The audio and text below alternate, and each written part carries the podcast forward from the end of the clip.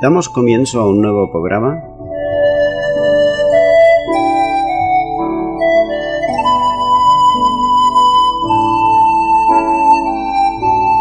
Servidores de Dios. Quien te habla es Manuel Cornejo.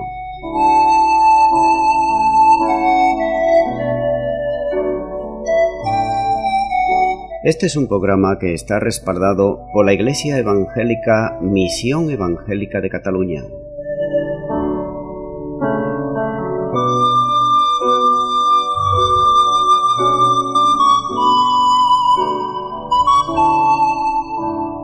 Estamos situados en la ciudad de Sabadell, en la avenida Matadepera número 239.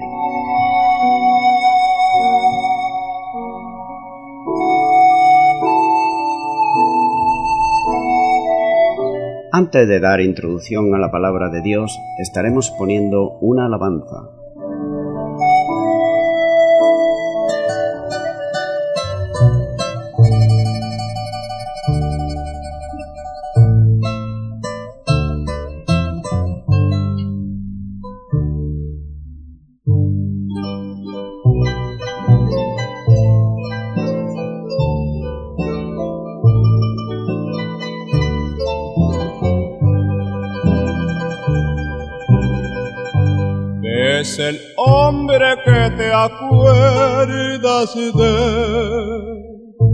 En lo inmenso de la oscuridad.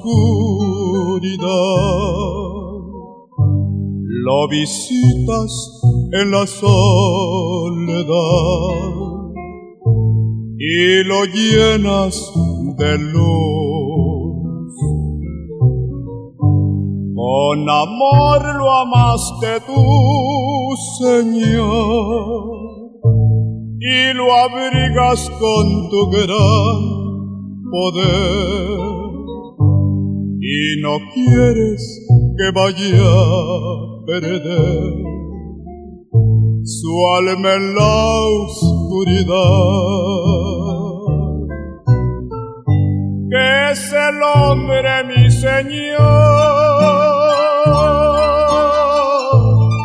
que lo cuidas y lo guardas, su alma llenas de calma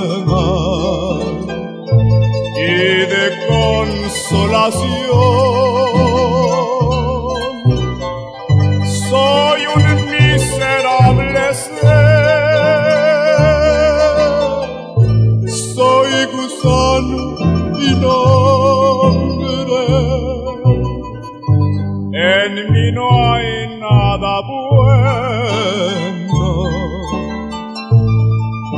Lo sabes muy bien.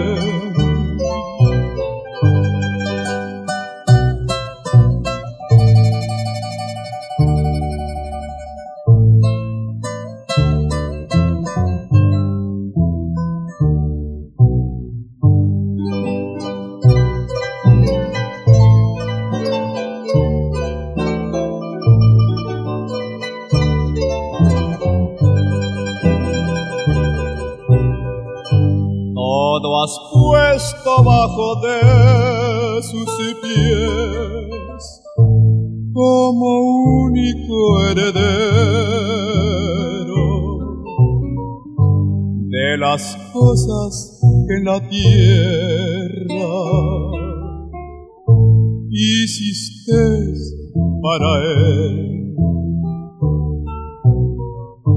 Y tu ley ya transgredido, olvidándose por siempre de las ricas bendiciones que le diste tú a él.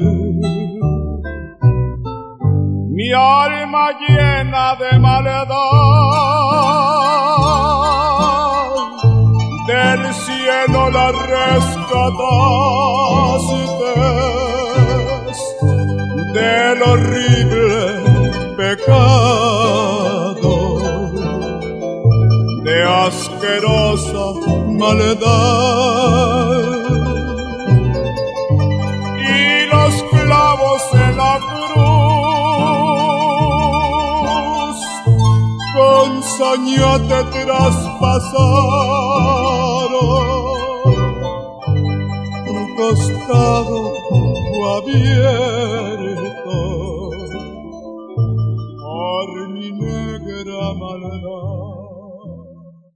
Bienvenido al programa Servidores de Dios. En el día de hoy seguiré compartiendo la palabra de Dios y será en la carta a los Hebreos capítulo 2, los versículos 6 al 7, donde dice la palabra de Dios. Pero alguien testificó en cierto lugar diciendo, ¿qué es el hombre para que te acuerdes de él? ¿O el Hijo del hombre para que le visites?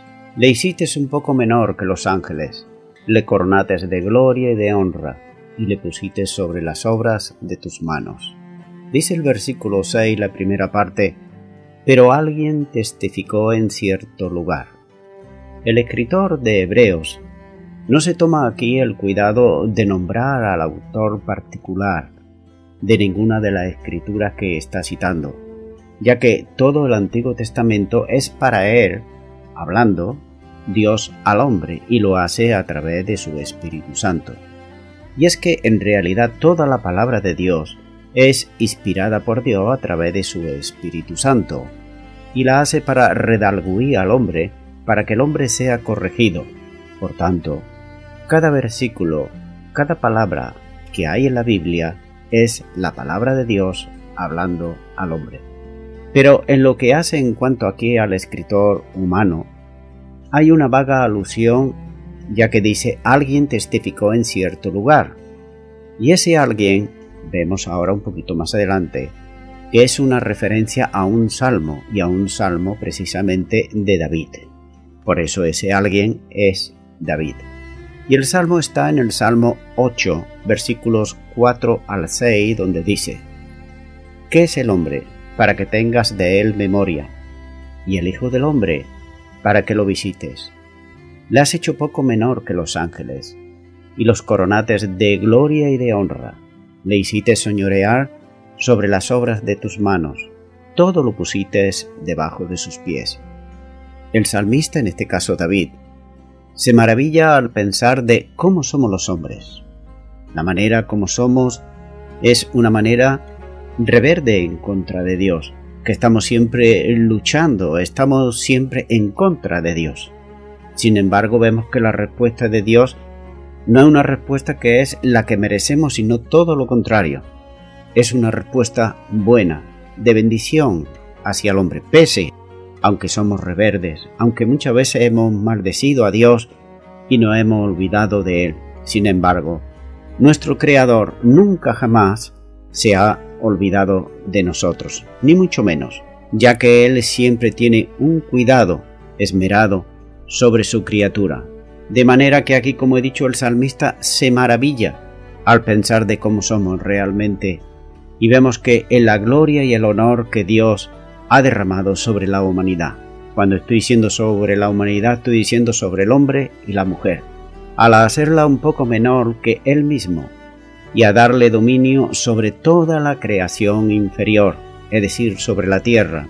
El lenguaje del Salmo está claramente basado en las palabras del Creador en Génesis 1.26, donde dice la palabra de Dios, hagamos al hombre a nuestra imagen, conforme a nuestra semejanza, y señoré en los peces del mar, en las aves de los cielos, en las bestias, en toda la tierra y en todo animal que se arrastra sobre la tierra.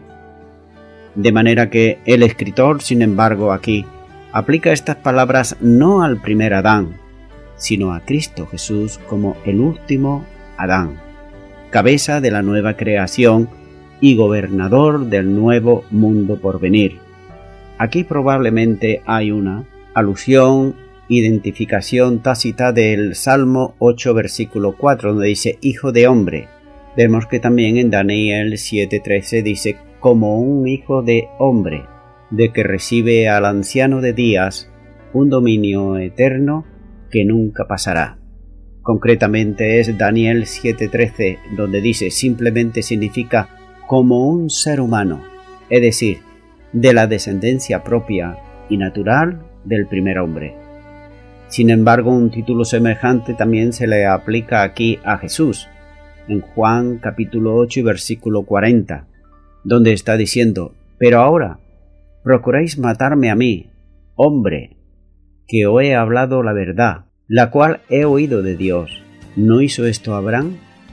El mismo Pilato también lo presentó al pueblo como la célebre expresión de Juan capítulo 19 versículo 5 donde Pilato le dice al pueblo, He aquí al hombre. Esto no tiene que ver con el título habitual que Jesús utilizaba para referirse a sí mismo como el Hijo del Hombre, que está vinculado con la profecía y que está enfatizado con su condición divina y también humana. El mismo Dios, en visitación al hombre, se introdujo en el mundo de los hombres, como un hombre, mediante la encarnación de la segunda persona de la Trinidad, es decir, sobre Cristo. Juan 1.14 dice, Y aquel verbo fue hecho carne y habitó entre nosotros, y vimos su gloria, gloria como del unigénito del Padre, lleno de gracia y de verdad. Es en la humanidad la que hace posible la humillación del Verbo eterno de Dios. Como dice el comentarista F. F. Bruch, comenta y dice, Cuando un hombre falla en el cumplimiento del propósito divino, como en alguna medida todos lo hicieron en la época del Antiguo Testamento, Dios levanta a otro para que tome su lugar. Pero, ¿quién podría tomar el lugar de Adán? solo uno que fuese capaz de deshacer los efectos de la caída de Adán, y por lo tanto uno que fuese sin pecado, iniciar un nuevo orden del mundo, este es el hombre que tiene en sus manos el gobierno del mundo venidero, este hombre perfecto, este hombre superior, este hombre supremo sobre los ángeles es Jesús. Hoy en día, las naciones fuertes son aquellas que son monetariamente ricas. Son las más fuertes.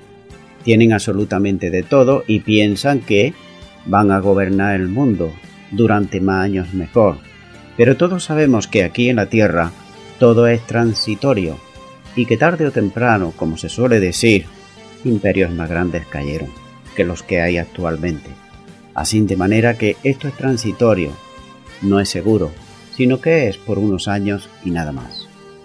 Continúo con Hebreos capítulo 2 y ahora versículo 7 donde dice, Le hiciste un poco menor que los ángeles, lo coronates de gloria y de honra, y lo pusiste sobre las obras de tus manos.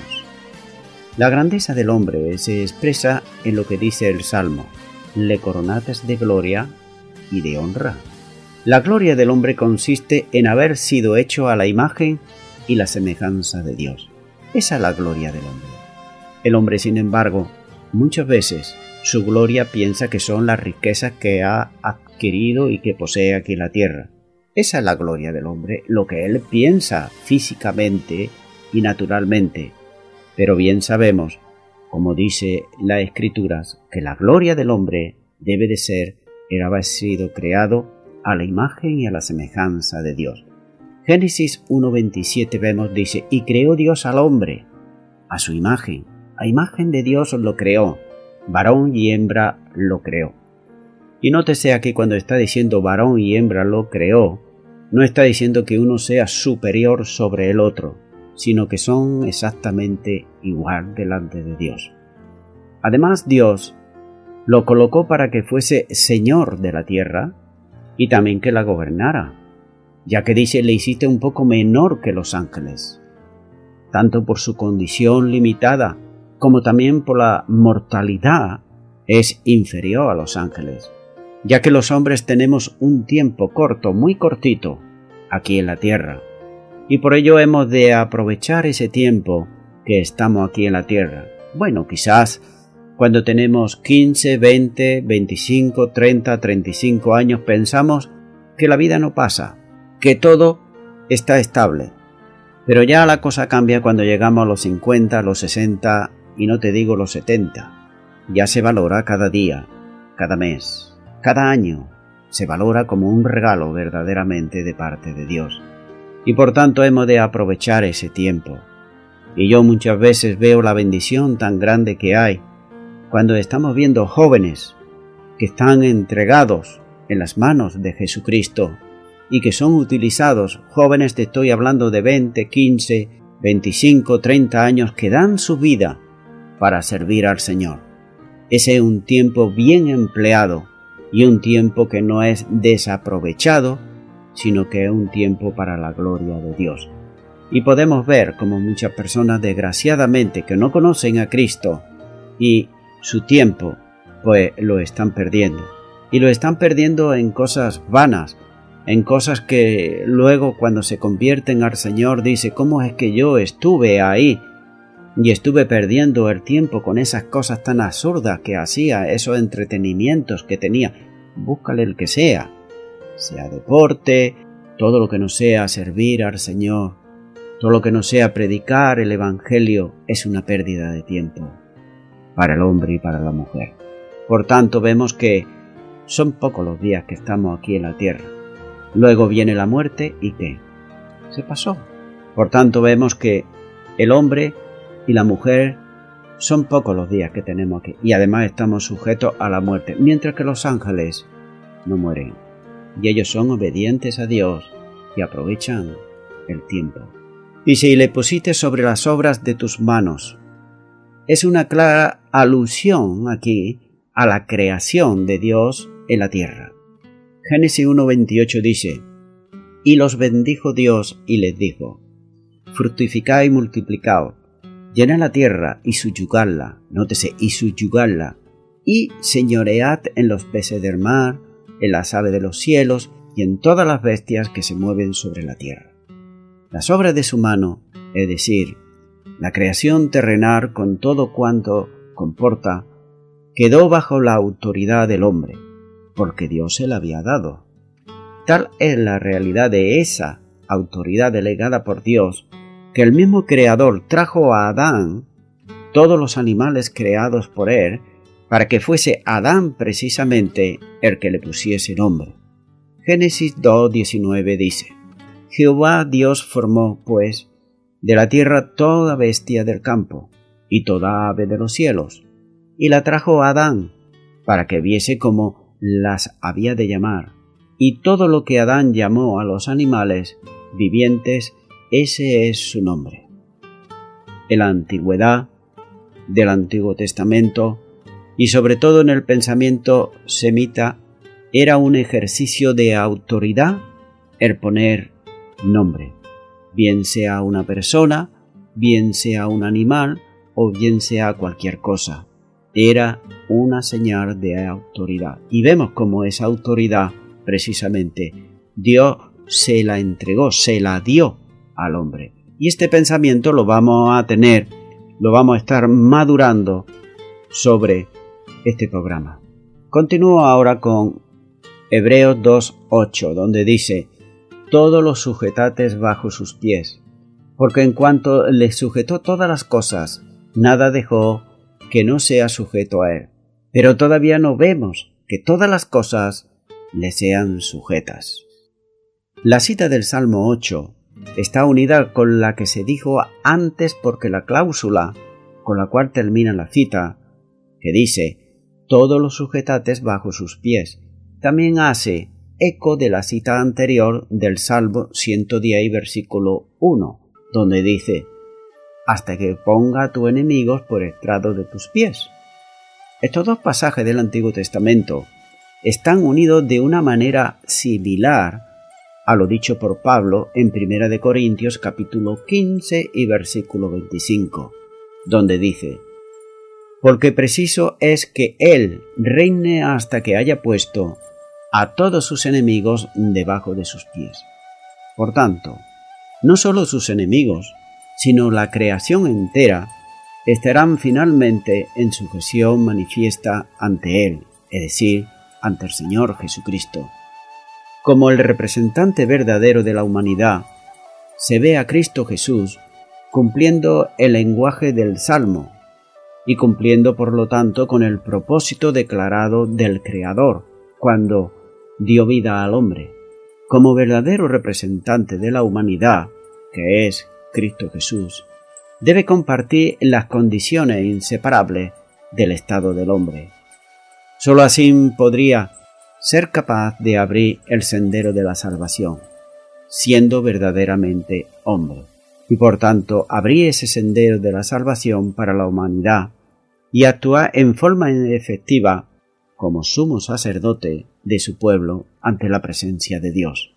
Esto significa que Él no solo es aquel en quien tiene la soberanía destinada para el hombre, sino también aquel que, debido al pecado del hombre, debe realizarse esa soberanía por el camino del sufrimiento y de la muerte.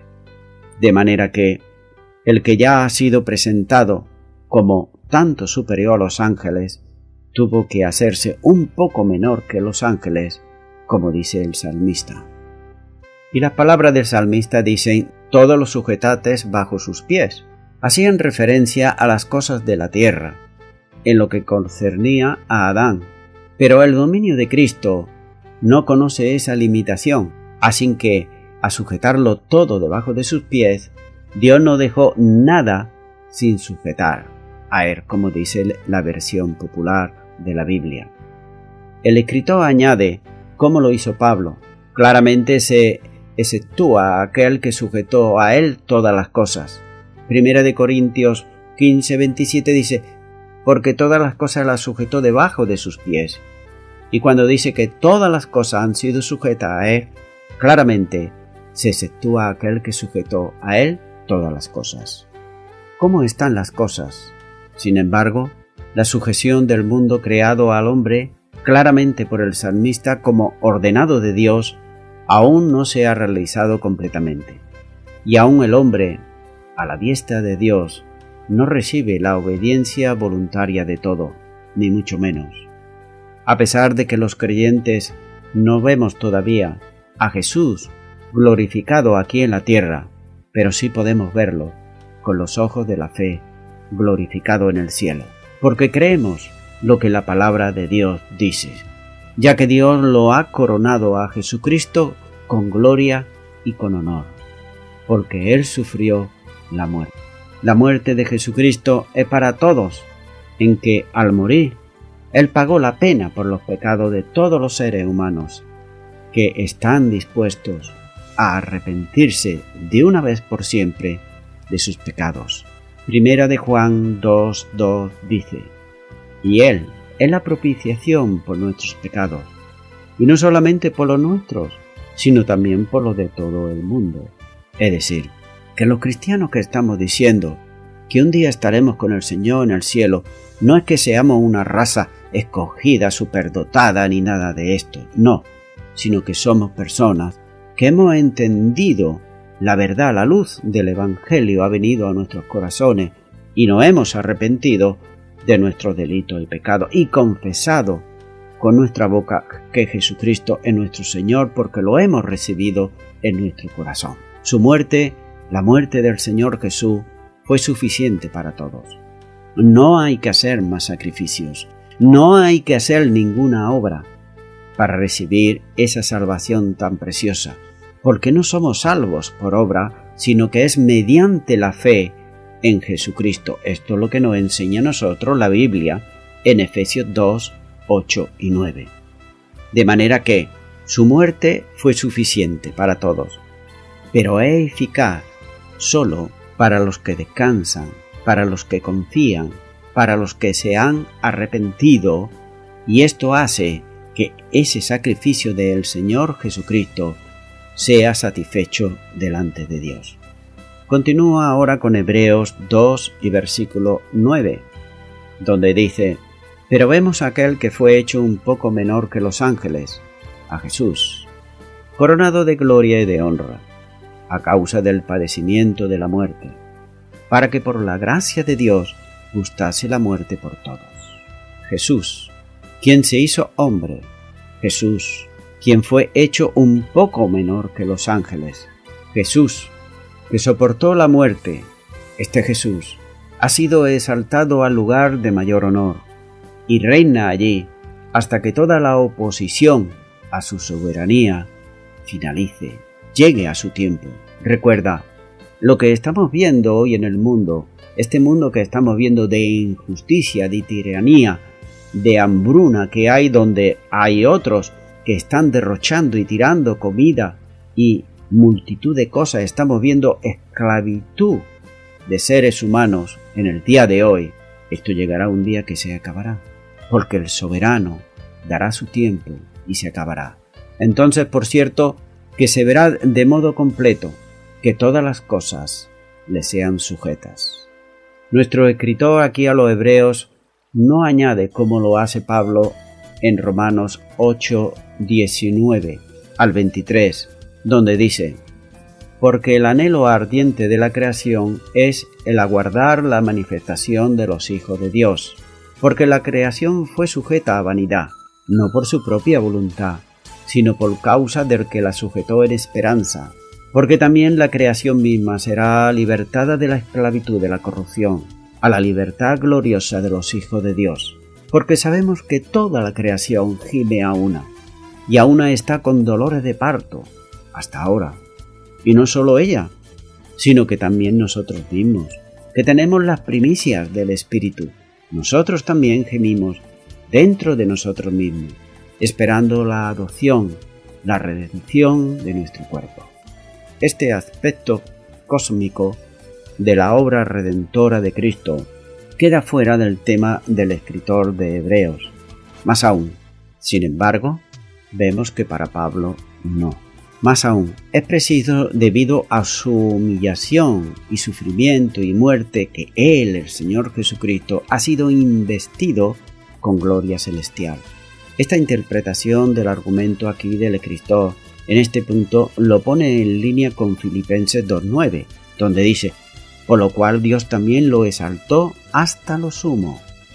Pero debido a la construcción, aquí muchos comentaristas de Hebreos se han visto obligados a pensar que la coronación, con gloria y honor, como algo que padeció el sufrimiento de la muerte, como una preparación solemne para ella. Se ha pensado que la ocasión referida sea la transfiguración de Cristo, como dice el comentarista Garvey, cuando comenta y dice, el Cristo tuvo su gozo anticipado del cielo, sin embargo, solo para confirmarlo y para prepararlo para el propósito de rechazar la gloria y el honor que podría haber reclamado como su derecho para ponerse en el lugar del hombre y compartir con él la condena de la muerte, que de ninguna manera era suya. Por tanto, fue entonces que como nos dice en segunda de Pedro 1.17, Él recibió de Dios honra y gloria. Y fue inmediatamente después que se preparó para el último viaje a Jerusalén, como nos dice Lucas 9:31, quienes aparecieron rodeados de gloria y hablaron de su partida que iba Jesús a cumplir a Jerusalén. Aquí vemos el monte de la transfiguración, pero un poquito más adelante vemos en el versículo 51 de este mismo capítulo, cuando dice, cuando se cumplió el tiempo en que él había de ser recibido arriba, afirmó su rostro para ir a Jerusalén.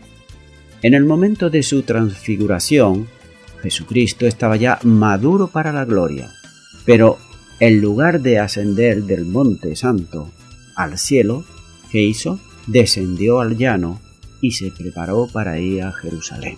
La coronación, dice Alexander Neymer, señala a la víctima o el héroe que va valientemente a su prueba, no el rey victorioso.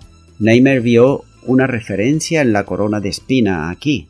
La frase a causa del padecimiento de la muerte sugiere más naturalmente que la coronación siguió al sufrimiento como final divinamente establecido y no por la coronación haya tenido lugar con vista al sufrimiento de la muerte. En cuanto a esta cláusula que dice aquí que gustase la muerte por todos, expresa por cierto un propósito, aunque no el propósito en sí de la coronación, sino más bien el propósito de la secuencia completa del evento precedente, es decir, la humillación, la pasión y la gloria combinadas. Debido a que el Hijo del Hombre padeció debido a que su sufrimiento ha sido coronado por su exaltación, su muerte, es por eso que sirve para todos, para todos aquellos que estén dispuestos a arrepentirse naturalmente. Frecuentemente se ha citado el comentario de Crisóstomo acerca del hecho de que Cristo gustara la muerte por todo, y lo expresa de la siguiente manera, es como un médico que, aunque no necesita probar la comida preparada para el hombre o la mujer que está enfermo, aún en su cuidado, por él la prueba primero, a fin de poder persuadir al hombre enfermo de que se sirva la comida con confianza al ver que el doctor, el médico, la está probando. Así debido a que todos los hombres tienen miedo a la muerte, para persuadirlo de ser valientes contra ella, él es decir, el Señor Jesús, también gustó por sí mismo, aunque no necesitaba hacerlo. Pero el punto de vista del argumento del escritor es que Cristo sí necesitaba hacerlo, para cumplir el propósito de su encarnación. Crisóstomo ha sido sobreinfluenciado por el verbo gustar. El comentarista Calvino es más penetrante que es Crisóstomo. Arde sí por todos, quienes significa no solo que Cristo puede ser ejemplo para otros, puede ser ejemplo para otros, como dice Crisóstomo, cuando alude al ejemplo del médico, que toma primero el gusto de la comida que ha de tomar si está amarga, pues la toma como si tal cosa porque sabe que eso le va a hacer bien, para que el paciente consiente en tomarla. Más bien, quiere significar que Cristo murió por nosotros y que tomando sobre sí lo que no nos correspondía, nos redimió de la maldición de la muerte, y que tomando sobre sí lo que no le correspondía, nos redimió Él, Jesucristo, de la maldición de la muerte. Voy concluyendo con esto. El plan de Dios para Cristo es lo más hermoso y necesario para el mundo, en cualquier época, ya que proporciona la única esperanza redentora para el mundo y de reconciliarse con el Dios creador de todas las cosas. Hay en el mundo, sin embargo, muchas religiones, muchísimas, la que tú quieras, la que más te guste, puedes escoger, puedes elegir, no hay problema. También hay muchísimas filosofías, puedes escoger miles, las que tú quieras. Humanismos, también, Tú puedes coger todo eso para conformarte durante un tiempo. Pero sabes que ninguna de estas cosas jamás han sido dadas por Dios para el hombre. Dios no envió aquí a la tierra un filósofo, no envió una religión, no envió un humanista, envió un Salvador, Cristo Jesús. A este envió. Y prueba de ello, por ejemplo, es que las religiones, la filosofía, lo humanismo y las buenas intenciones del hombre nunca jamás pueden liberar al hombre de la esclavitud del pecado. Y además, vive en un mundo sin esperanza, corruptible y agonizante, que cada vez más está sujeto al sufrimiento, porque eso lo estamos viendo en el día de hoy, las enfermedades que hay y el hambre que están pasando y la guerra, etc.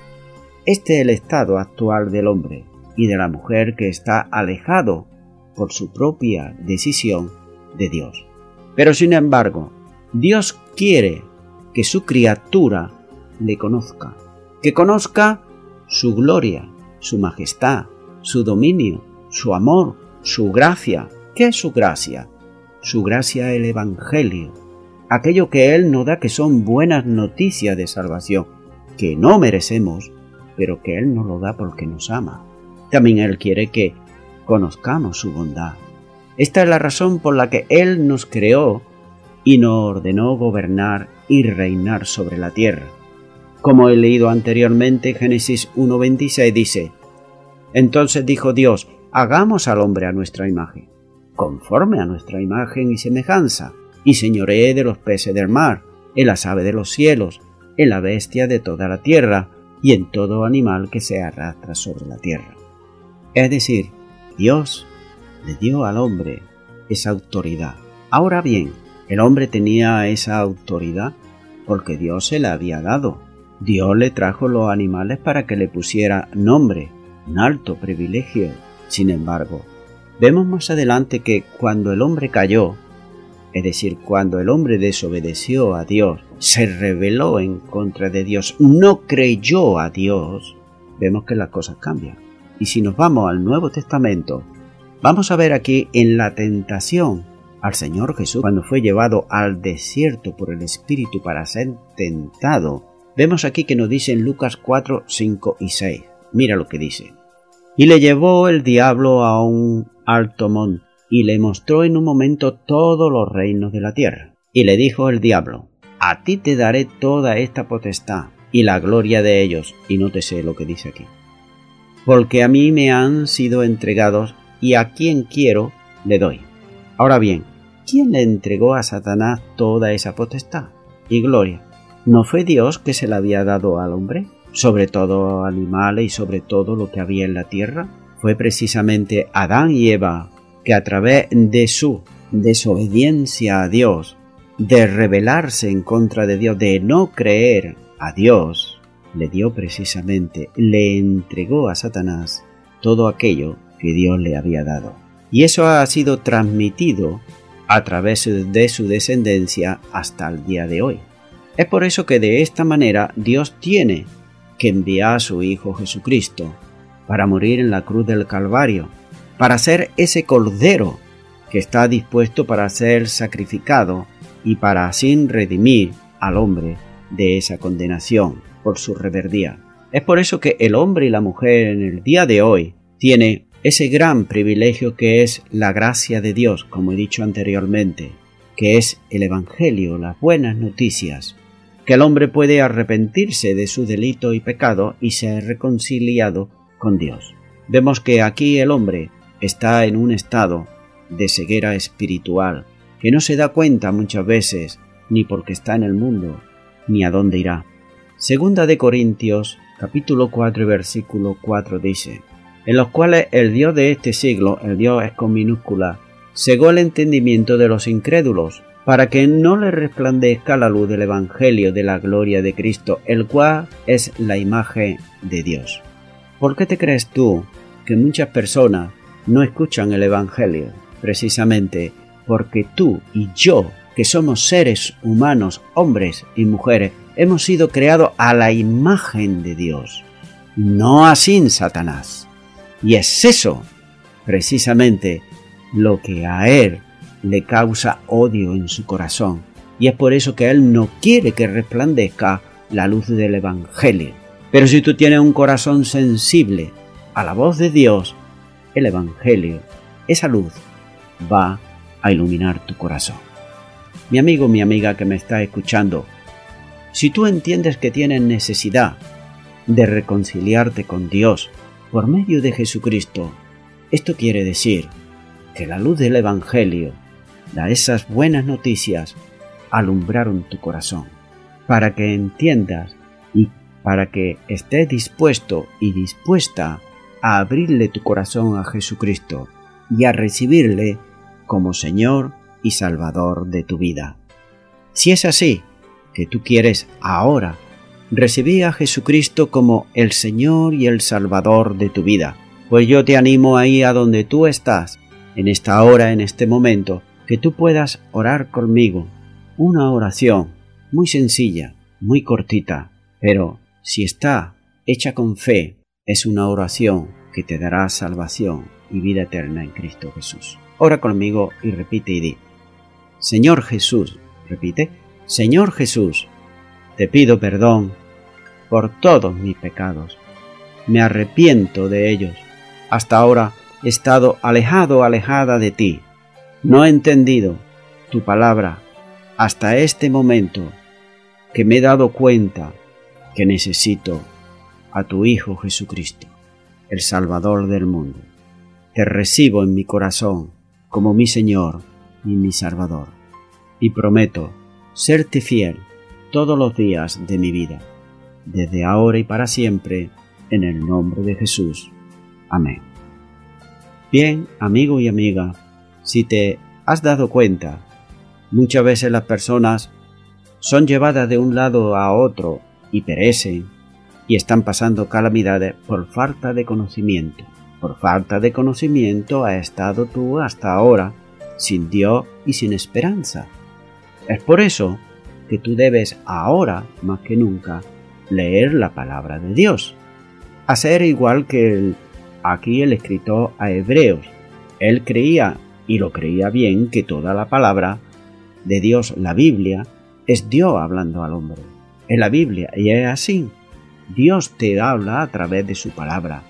Por eso es necesario que tú comiences con leer los evangelios. Comienza por el Evangelio de Juan, pero también es bueno para que tengas una buena enseñanza, que puedas congregarte en una iglesia cristiano evangélica donde se predique y se enseñe la sana doctrina, es decir, lo que pone la palabra de Dios y no lo que añade o quita el hombre, sino simplemente y poderosamente lo que dice la palabra de Dios. Y a toda la audiencia, nuevamente me estoy despidiendo de todos ustedes. Y será Dios mediante hasta el próximo programa, si así Dios lo permite, que Dios os bendiga a todos.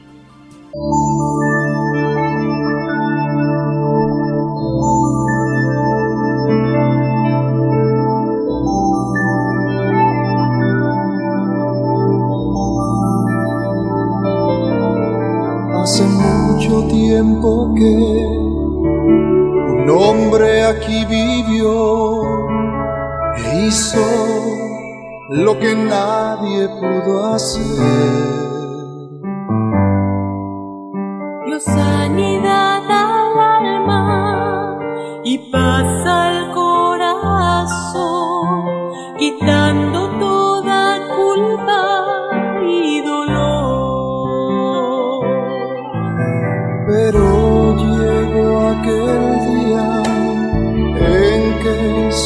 Su vida dio, tomando así el lugar del pecador.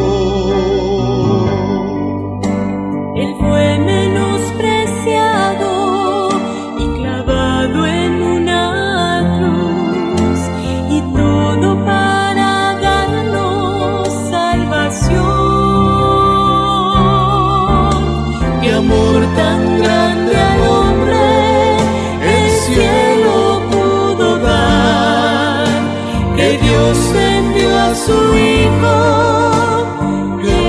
Jesucristo y al vencer la muerte me dio vida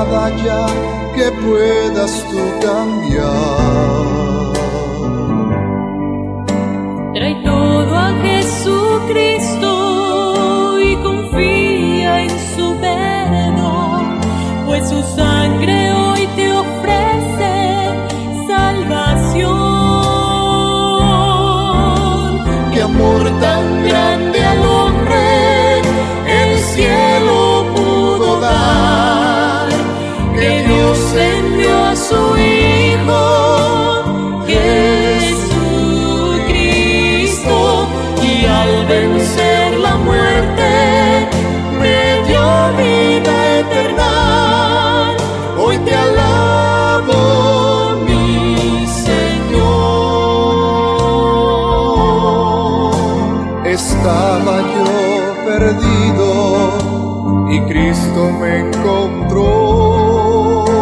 y una nueva vida Él me dio.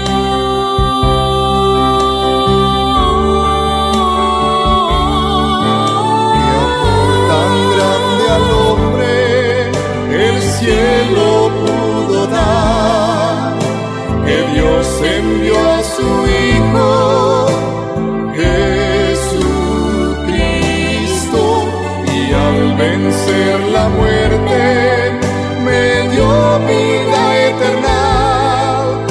Yeah.